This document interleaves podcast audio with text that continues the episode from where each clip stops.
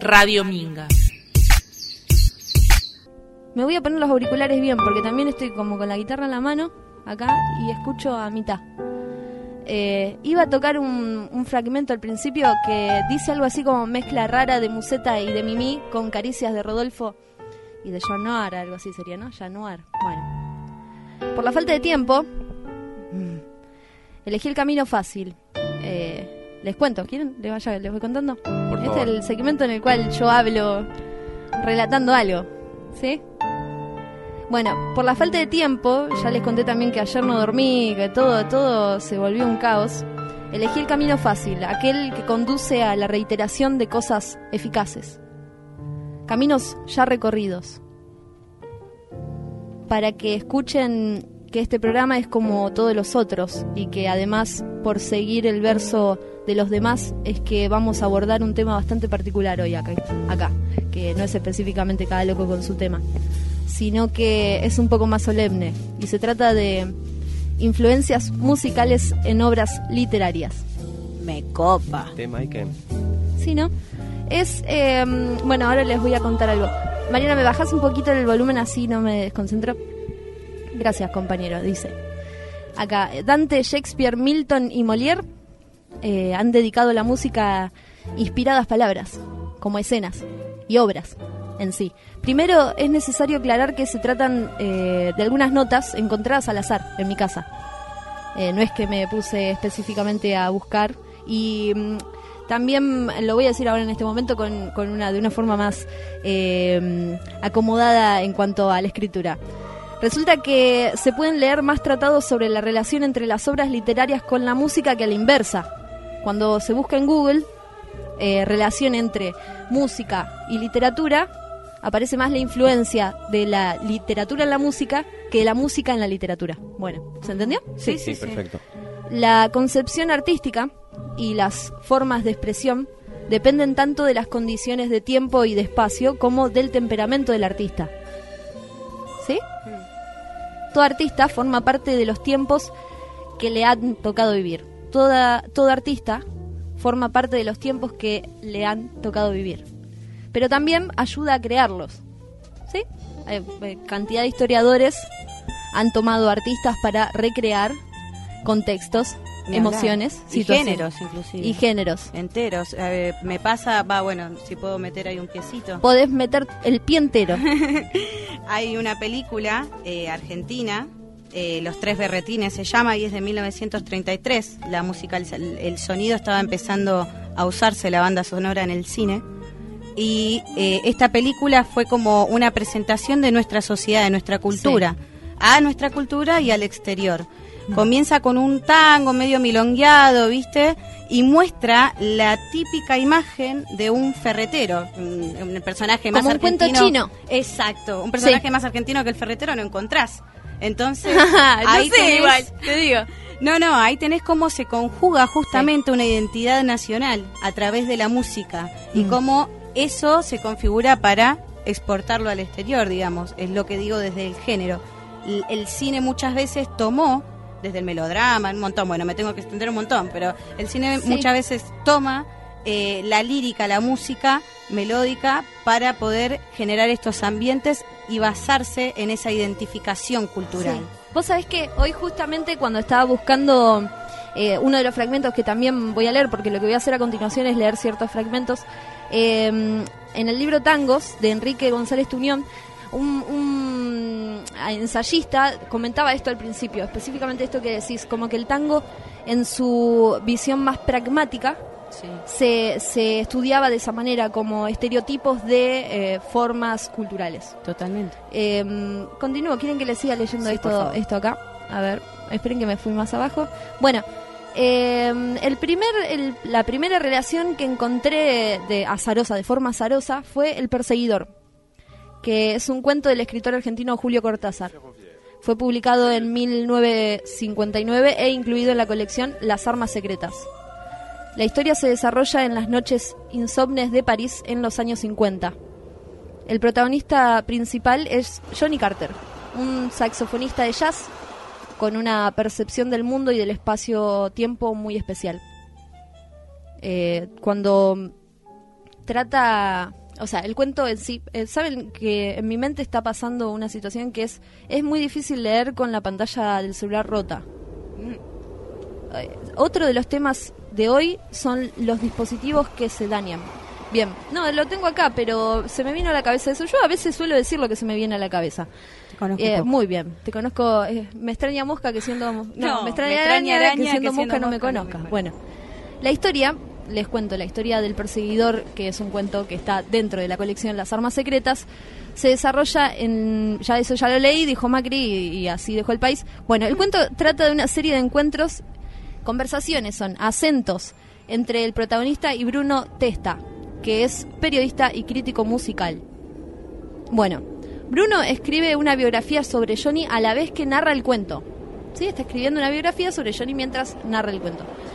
Les comparto un quizás no tan breve fragmento. Eh, Esto se lo dice Johnny a Bruno. Eh, le dice, eso eh, te estaba diciendo, te estaba diciendo, perdón, eh, vuelvo, te estaba diciendo, te estaba diciendo que cuando, cuando empecé a tocar de chico me di cuenta que el tiempo cambiaba. Esto se lo conté una vez a Jim. Y me dijo que todo el mundo siente lo mismo. Que es cuando uno se abstrae. Así dijo. Cuando uno se abstrae. Pero no. Yo no me abstraigo cuando toco. Solamente que cambio de lugar. Es como en un ascensor. Tú estás en el ascensor hablando con la gente y no sientes nada raro. Y entre tanto pasa el primer piso, el décimo, el 21 y la ciudad se quedó ahí abajo. Y tú estás terminando la frase que habías empezado al entrar entre las dos primeras palabras y las últimas hay 52 pisos. Yo me di cuenta cuando empecé a tocar que entraba en un ascensor, pero era un ascensor de tiempo. Sí, te lo puedo decir así. No creas que olvidaba la hipoteca o la religión, solamente que en esos momentos la hipoteca y la religión eran como el traje que uno no tiene puesto. Yo sé que el traje está en el ropero, pero a mí no vas a decirme que en ese momento ese traje existe. El traje existe cuando yo me lo pongo. Y la hipoteca y la religión existían cuando terminaba de tocar. Y la vieja entraba con el pelo colgándole en mechones y se quejaba de que yo le rompía las orejas con esa música del diablo. Eh, esta no. Nada, bueno. ¿Cómo? ¿Qué me muestra acá mi compañera? Ah, me- claro, me, me pasa la... Gracias. Voy a volver a agradecerles porque... mm, La producción es, es las impresionante. producciones, vieron que Mileto es insoportable, pero yo hoy me mm, venía caminando para acá con la guitarra colgando y pensaba en esto, en- me quedé con esta imagen tuya, Fara, y tuya... No, tuya, Mane, no. Ahí ese es Mileto. Eh, y tuya, Julio, escribiendo el final de, de todo esto, último momento. 60 páginas tiene los guiones que estamos haciendo. Bueno, Por eso no hay papel hoy. no hay papel. el Eh, bueno, notable el esfuerzo. Bueno, esto es un dato color y continúo con el relato que es, eh, estamos buscando auspiciante que, que nos acompañe en el tema de las impresiones. bueno, eh, Chivo. les- eh, otra situación que encontré en las armas secretas es, eh, en especial en el perseguidor, es que hace una analogía mm, al comparar la forma de entender el tiempo a través de los recuerdos y el tren. El personaje de Johnny hace una analogía de cómo en el tren puede vivenciar más tiempo que el que realmente existe o se vive en el común. Por ejemplo, entre una estación y otra, vos podés recordar gran parte de tu vida, no, eh, no es gran parte de su vida, sino que cuenta anécdotas específicas, pero en una dimensión de tiempo menor. ¿Sí? Sí, relatividad. El, yo llegué a leerlo hasta hasta por ahí, leí creo que, que eran eh, 45, no, eh, perdón, 66 páginas son estas. Eh, es 8, por ahí. Bueno, eh, hablamos de tiempos, pero el tiempo en sí es vacío de contenido y carece de sentido, a menos que se lo haga concebible a través de los fenómenos. Epa, aparece ahí. Esto es Gion, lo que se escucha atrás. Un fenómeno también. Los fenómenos culturales, ¿sí? Es mi teléfono el que suena. Sí, sos una irresponsable. Sí. Los fenómenos culturales, cuando se hacen objeto de investigación, se convierten en enigmas. Bueno. Me encanta el tango. En cuanto al tango, parece que estamos en vía de comprender su incomprensibilidad. El tango está donde tiene que estar. Pero encontramos la percepción de su esencia. El tango está donde tiene que estar. Tremendo. Bueno, eh, en El hombre que está solo y espera, un libro el cual a mí me gusta mucho, hay un capítulo, no sé si tanto, o sea, su contenido en sí es excelente, pero tiene cosas que también se le critica al tango, como por ejemplo sus letras, ¿no? Hay un pensamiento Eh. de eh, la estructura del de lo que hace Scalabrini Ortiz es un análisis de el nacionalismo argentino y a su vez la estructura del primer hijo de inmigrantes, eh, Adán Buenos Aires Sí. el primer porteño, entre comillas. Y hay uno de los capítulos que se llama Los Ojos Infidentes, que es el segundo, si no me equivoco. Y Escalabrini Ortiz escribe de esta manera, pone, eh, una música lastimada y sencilla traduce esa mirada de resignada expectativa. Es la música del tango. Porque acá específicamente habla sobre los piropos y sobre el amor en realidad, pero lo hace haciendo foco en los piropos. Eh, continúo con lo que dice Scalabrini. Y vuelvo a repetir la frase anterior para que se entienda mejor. Una música lastimada y sencilla traduce esa admiración de resignada expectativa. Es la música del tango. Y unas palabras superpuestas procuran fingirle una, tropez, una torpeza como la mía, como la que acabo de tener, o una cavilación ajena a ella. Son las letras del tango. Eh, la música dice las amarguras de todos los porteños, la letra la de unos pocos en los que los demás se justifican. Todo esto eh, hay que leerlo con detenimiento o escucharlo incluso con detenimiento, porque una de las cosas interesantes de Scalabrini Arti- Ortiz, Ortiz es la... mm, en una frase te da a pensar, primero a entender la estructura de cómo está escrito que el lunfardo es una cosa, y él eh, dentro del lunfardo no escribe específicamente como el lunfardo en sí, sino cómo las organizan. Eh, voy a hacer otro dato color acá, interrumpiendo me- yo en mi relato y el de Scalabrini. ¿Alguno le prestó atención, como para sentirme acompañada quizás? A que si se ve un texto, eh, se pueden ver las ondas que hace y, y los, por ejemplo, los espacios en el medio, a mí me dijeron que hay que ponerlo, si vos lo tenés así enfrente, y lo inclinás hacia adelante, se ven más los espacios en blanco que los que están llenos. Eso decías el otro día. Sí, eso a mí, me- a- hablando del tiempo y de la música, me parece una cuestión rítmica fundamental. Bueno, continúo con lo que dice Scalabrini. La música dice las amarguras de todos los porteños, la letra la de unos pocos en los que los demás se justifican. Este es un apunte que las nuevas letras del tango no quieren servir, porque las letras del tango marcan, de más en más, la trascendencia de una pequeña metafísica empírica, empírica, perdón, empírita, empírita sería como en otro, en otro idioma, del espíritu porteño. Empírita decís que, perdón, voy a decir una sola frase antes que, que me diga Fara. Los ojos de todos los argentinos se parecen.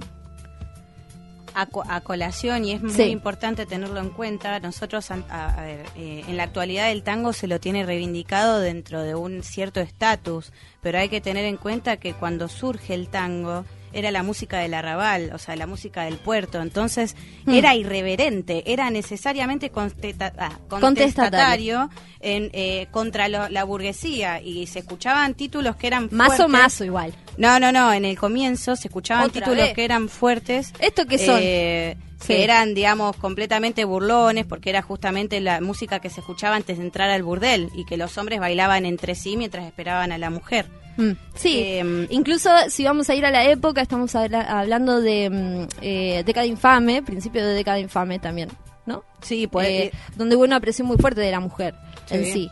Eh, hay uno que es el hijo, uno de los capítulos del libro que se llama El hijo de nadie, sí. que eh, hace mm, eh, mella, voy a decir, específicamente en esa cuestión. Sí. Hablando de cuestiones, continúo por las dudas de que Sí, se nos acabe el tiempo y que después tengamos que volver a retroceder y correr por todos lados. Fue el paréntesis del momento. Hermoso ese paréntesis, lo subrayó.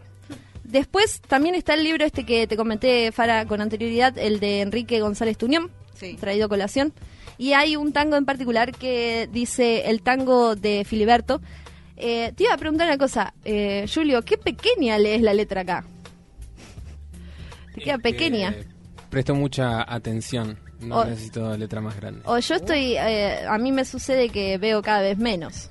Te la batió. Me la acerqué. Eh, del otro lado, sepan disculpar todas estas desprolijidades. Sepan que acá estamos al aire. El tango de Filiberto dice algo como así, a ver si lo puedo decir, porque el lunfardo es una cosa compleja también de, de desarrollar.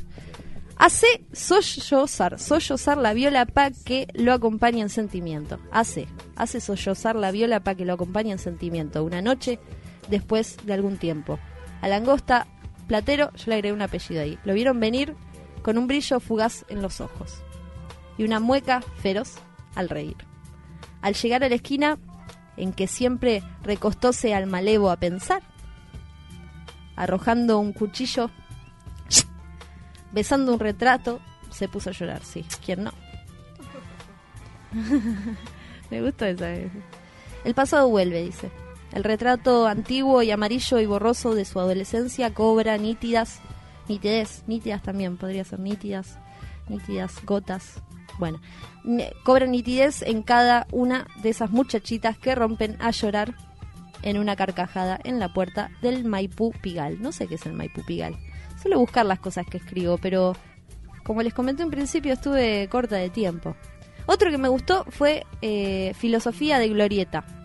Fue un cabaret que estaba situado en la ciudad de Buenos Aires, Ah, Argentina. En la calle Maipú, al 330, de, de 330 a 350. Me encanta cuando las cosas se relacionan. La producción- Hacia 1918 funcionó Negri. Es impresionante. Bueno, eh, un hombre, eh, justo filosofía de glorieta, ¿sabés lo que habla?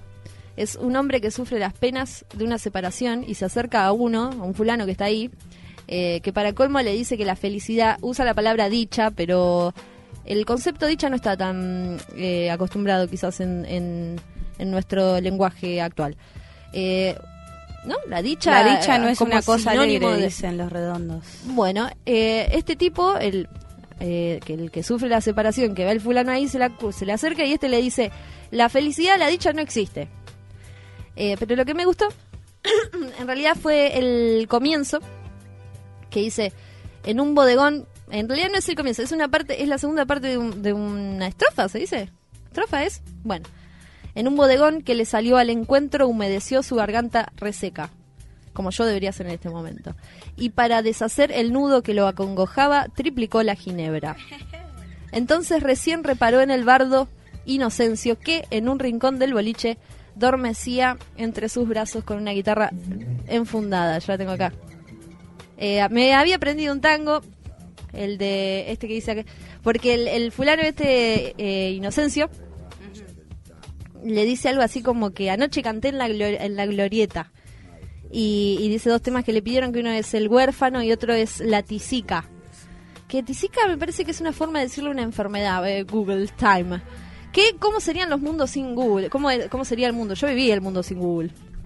Eh, el acordarse de un personaje, ¿vieron? De tisis o relacionado con ella. Claro, Fiebre tísica. tísica. Pero la letra no, eh, Tísica. no sé, eh, hay, en realidad hay dos versiones, no sé cuál de las dos versiones. Eh, tiene un capotraste en el segundo y hace toda una... Y es más lindo tocarlo con una guitarra ele- eh, criolla. Yo tengo una electroacústica y que le digo la corta dedos. Eh, y el tema es este, si estás medio flojito de coso, tenés que pasarlo un par de veces para sacarla. Hay que Quizá en algún momento en el final se las tocó. Si, si logro... Porque otra de las cosas que me sucede hoy, que está cada loco con su tema, yo hoy me voy a quejar absolutamente de todo, golpeando la mesa eh, con intensidad. Que es, eh, mi capotraste no llega a apretar completamente las cuerdas, sino que tiene un espacio casi de un dedo entre donde aprieta la... Capotraste es un, es un instrumento que se pone en el mástil de la guitarra para apretar las cuerdas y bajarle o subirle las tonalidades. Subirle o bajarle más las tonalidades. Eh, me parece que se pueden hacer las dos. Ah, claro, subir. No, no, no, ¿No? porque vos tenés la tonalidad base, que sería. ¿No? Y si lo apretás. Mi, do, re, mi, mi, fa. La estás eh, subiendo. Estoy escaso de lenguaje musical, como sabrán. Ahí yo me fui. el capotraste este que tenés. necesita una especie de adaptación. Yo la vi y la otra vez usaste un paquete de galletitas, me parece. ¿Quieren que Vacío. ¿Quieren La que sustituta. la googleada? A ver, por Eh, favor. un capo es un accesorio que sirve para Mafioso. sustituir la cejilla realizada en los trastes con el dedo índice. Claro. O sea que es indistinto lo que hagas, vos no le nada, te queda ahí como colgado, ¿no? Y prendete al... Bien, al 13. Sí, iba a decir eso, pero... El otro día también hablamos del 13. Prendete a Minga. Radio a- Minga, radio, radio. Radio, minga, minga. Hars, Ya estamos más tranquilos, hars. ¿no? Sí, Yo siempre. estoy, pero... Sí, sí, ahora nos sentimos un poco mejor. Eh, de, mm, nos tenemos la mitad, todavía tenemos casi eh, una hora cuarenta de programa. Se vienen cosas interesantes, quiero aclararlo. Sí, le, le sigo, le sigo leyendo acá. En el caso, eh, Mariano, vos en el caso de que se nos acabe la música, yo dije que el silencio a mí no me incomoda. A veces sí. Me dice que redondee igual, porque me dice, ah, no, no, no. Continúo con el texto, hicimos un, bre- un breve, porque también creo que eh, hay, a veces es demasiado invasiva, eh, demasiada información, demasiado invasiva, demasiada información, toda junta. Orfeo era el hijo de Apolo y Calíope, Calíope, musa de la poesía narrativa. Orfeo podía cantar y tocar de tal manera que conmovía a los humanos, animales, árboles, ríos y piedras. Eh, era el flaco Espineta, no. Eh, ¿Cuántos podría haber sido? Bueno, fue, eh, podríamos decir que Orfeo mm, eh, no encarnó, ¿cómo se, cómo se diría? Orfeo fue, toca, tocó, dio el don a unos cuantos músicos El de poder... Mesías, el Mesías. No, no es decirlo, Mesías, no. porque Mesías es alguien que para mí orienta. Eh, esto hablo de, porque estamos hablando de una personificación mítica, entonces creo que el, el Dios lo que hace más que... Les mm, regala un don. Claro, la idea de la, de, del don. Bueno, eh, la cuestión es esta, conmovía con su canto y con su manera de tocar a humanos, animales, árboles, ríos y piedras. Bueno, fue uno de los eh, argonautas que viajó a Colchis en búsqueda del vellocinio del oro. Tuvimos ahí con Julio. Eh, Yo sé que sí, puede ser, en el vellocinio del oro. Eso lo, lo vamos a hablar. Bueno, su talento, no el oro, eh, fue muy útil en multitud de aventuras. ¿Por qué? Como tocaba, tocaba de una manera que cuando tocaba apaciguaba los ánimos durante una pelea. También otra cosa que hizo fue neutralizar el canto de las peligrosas sirenas, con sus voces irresistibles que conducían a los marineros hacia la muerte, al intentar seguir su canto, ¿no? Como que cantaban las sirenas. ¿Cantamos, Fara? Yo no te canto ni la arroz con leche. No, no, no. Tenemos, ¿qué tenemos? Hoy tenemos para cantar Ten- mezzo, mezzo soy, si querés, te canto una de Dualipa. Bueno, mi idea era que en algún momento en este programa se cantara en vivo. Continúa. Porque sí, porque si lo vamos a hacer, lo vamos a hacer bien. Querés hacer padecer es. a la gente, Negri. Habla por vos, disculpa. ¿Quién era? La- bueno, las sirenas. Las sirenas que no son la de los bomberos, ni la del ni la de las eh, ambulancias, ni la de la policía. Eh, lo que hacían eran atraer a los marineros y sacarlos del mar, y ahí ya que está... Chau. Te lo remorfaste. Se lo comían, lo Con hacían frita. perfume. Olvídate. Qué rico, unas papas Mm, fritas. Continúo. bien, Un humano con frita. El tiempo, vieron que fui tirando algunos datos así de cosas que fueron apareciendo todo para que el que está ahí cerca de un cuaderno quizás pueda incluso anotarlo o, o escuchando la repetición de este programa decir, bueno, mira qué interesante. El tiempo se expresa en función, o todo lo contrario puede decir. Puede decir, qué, qué porquería este programa que están haciendo. y si lo hacen, por favor que, que sea enviado al mail. Mane, por favor, no digas el mail, lo vamos a decir en un cachito. Esto les decía, el tiempo se expresa en función de la vida y la vida es conflicto. Es movimiento dentro del tiempo. Me parece que hay que repetir eh, eso que dijiste. El tiempo se expresa en función de la vida y la vida es conflicto. Movimiento dentro del tiempo. El conflicto, si no hay conflicto, no hay movimiento. Si no hay conflicto, no hay guion. Yo voy a decir, eh, no, iba a exponer una cosa y me acuerdo que, que en otras radios en las que trabajé me decían que no había que exponer al aire las cosas que pasaban, pero eh, hoy que estoy agradecida con este tema y, y- y con mi locura, recién Mariano acaba de aplicar un reloop al, al tema, eh, excelente.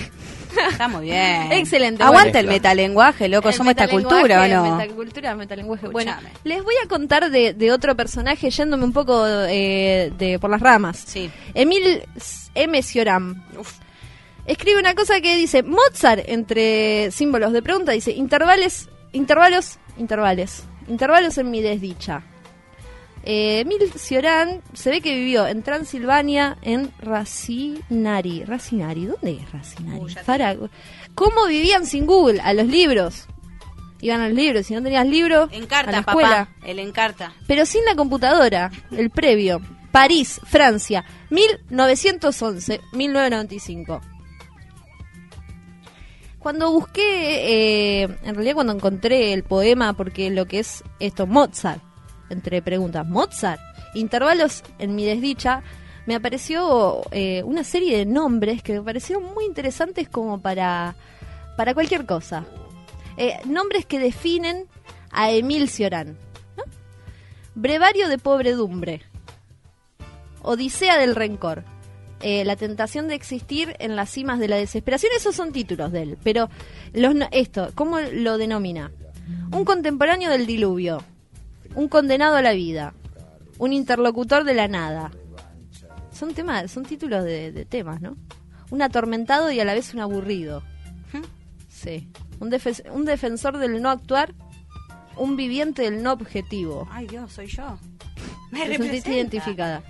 Yo, me, yo a mí me, me Una parece- cultura millennial entera acá identificada, Negri.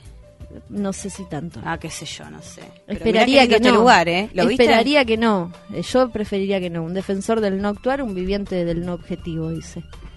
Continúo. Eh, eh, sí, dale, a ver, decime dónde es Racinari. No, es que en realidad lo puse en el map. Si estás al lado de Traney, es, in- es indecible esto, che.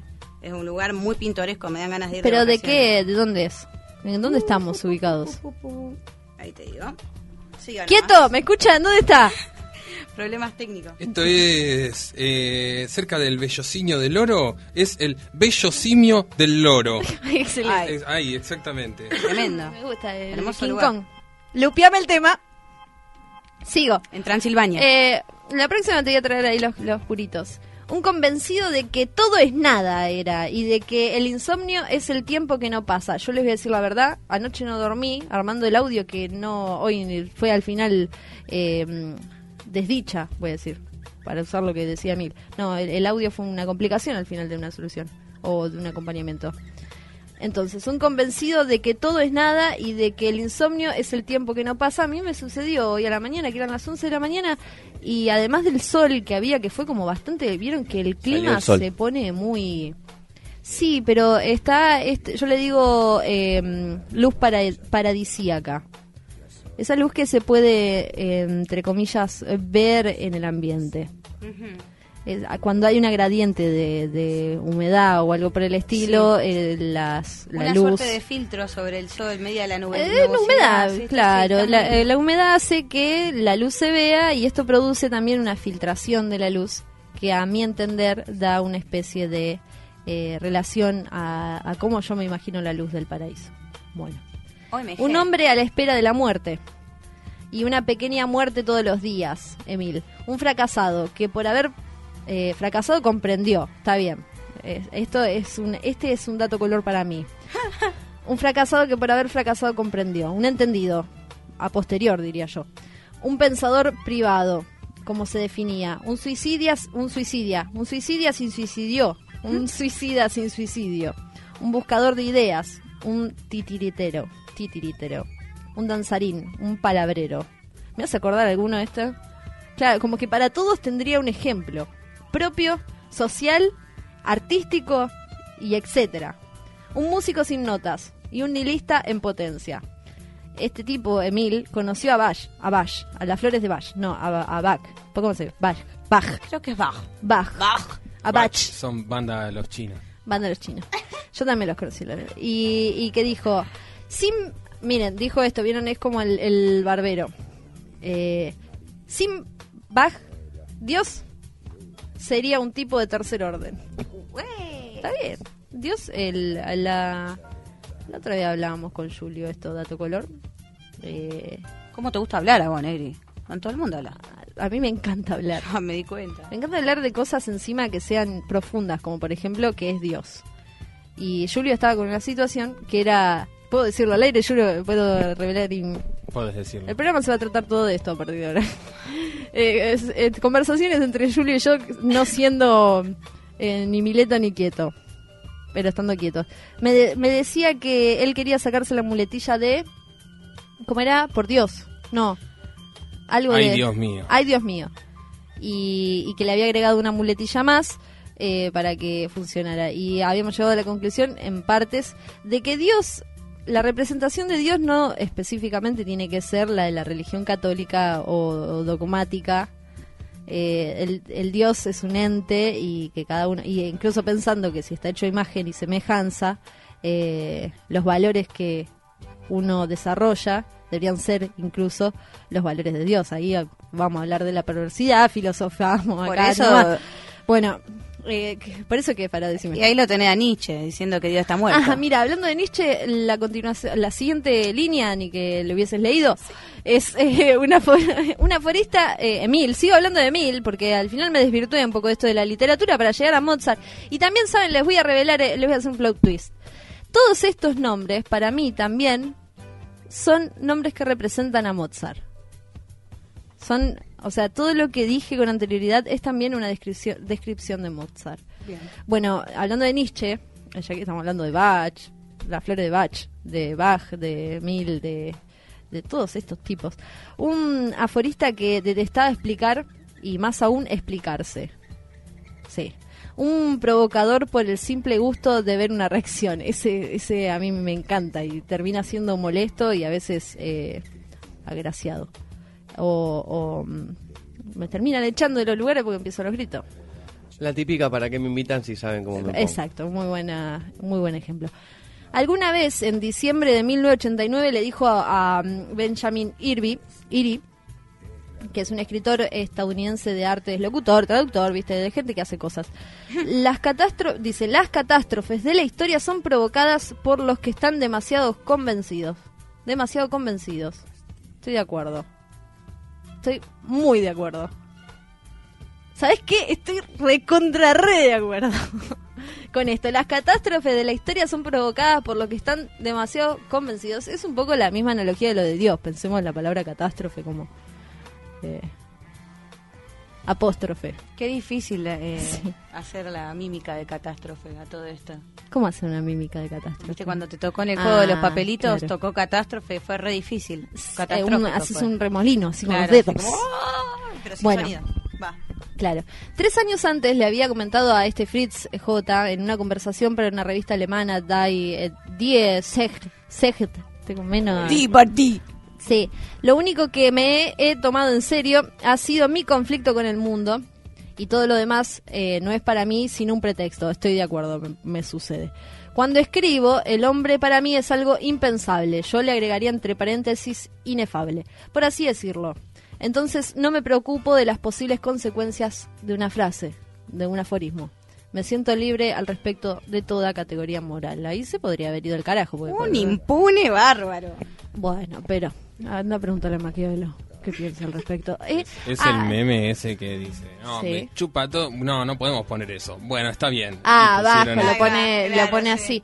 Sí, cuando escribo el hombre para mí es algo impensable, yo agrego entre paréntesis, no, no está escrito esto, lo agrego yo en este momento, dice inefable. Por así decirlo, entonces no me preocupo de las posibles consecuencias de una frase, de un aforismo, me siento libre respecto de toda categoría moral. Creo que en partes también hay, eh, acá charlando por charlar, hay una idea también de condenar eh, frases eh, sin lugar a duda, sin lugar a análisis. Entonces, eh, ya, si, si antes dice las catástrofes de la historia son pro- provocadas por los que están demasiado convencidos, lugar a duda. A, a mí la duda me quedó en partes en este sentido. Eh, todo esto para llegar al, al poema que le escribe a Mozart me, me hizo sentir también un poco esta idea de Salieri, lo que Salieri representaba en, en, en la vida de Mozart o en la, en la cultura. Eh, porque otra, a ver si al principio hablé de, de mm, Molière, de Shakespeare, ahí estaríamos en el teatro. Después hablé de, de ¿cómo se llama este? De Cortázar, de Scalvini Ortiz.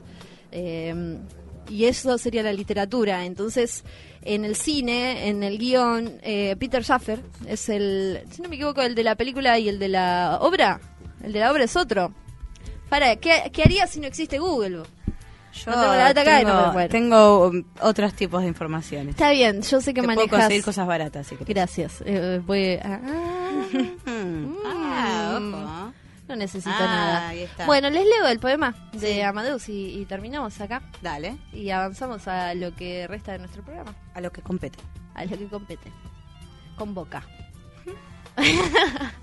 Muy bien aplicado. El hombre no puede ser esencial sino en la desdicha, dice Emil sobre Mozart. ¿Acaso Mozart nos trae únicamente mm, como excepción? O sea, ¿acaso Mo- Mozart nos convoca solamente como una excepción? ¿Acaso solo Mozart hemos, eh, solo de Mozart, perdón, hemos aprendido la profundidad de las serenidades? Pregunta. Siempre que escucho su música me crecen alas de ángel. Gris. Puede ser. No quiero morir, porque no puedo coincidir un día sin sus armonías, sin que, su, que- sin que, sin, sin que sus armonías me sean extrañas para siempre. No quiero morir, porque no puedo coincidir, concebir, coincidir, concebir que un día sus armonías me sean extrañas para siempre. La música oficial del paraíso. No era la luz, era la música. ¿Por qué no me he derrumbado? Pregunta este muchacho. Me salvó lo que de morciano hay en mí. Eh, Mozart, pregunta. Intervalos de mi desdicha. ¿Sí? Hablamos de tiempos, pero el tiempo en sí es vacío de contenido y carece de significado, como todo este texto. A menos que se lo haga concebible a través de los fenómenos, ¿sí? El tiempo se expresa en función de la vida y la vida es conflicto. Movimiento dentro del tiempo. Y esta última frase es la, que dejo. Y no sé ni siquiera qué vamos a pasar. Ah, sí. Bueno, cada periodo de tiempo consta de tres elementos. El pasado que muere, el presente en floración y el promisorio futuro. Hermosa palabra, promisorio. ¿No? Floración también. Tipo Kung Fu Panda. La- Deja ahí que siga, es la venganza del tango que tira unos nombres y que también entra ahí un zapa. Radio Minga.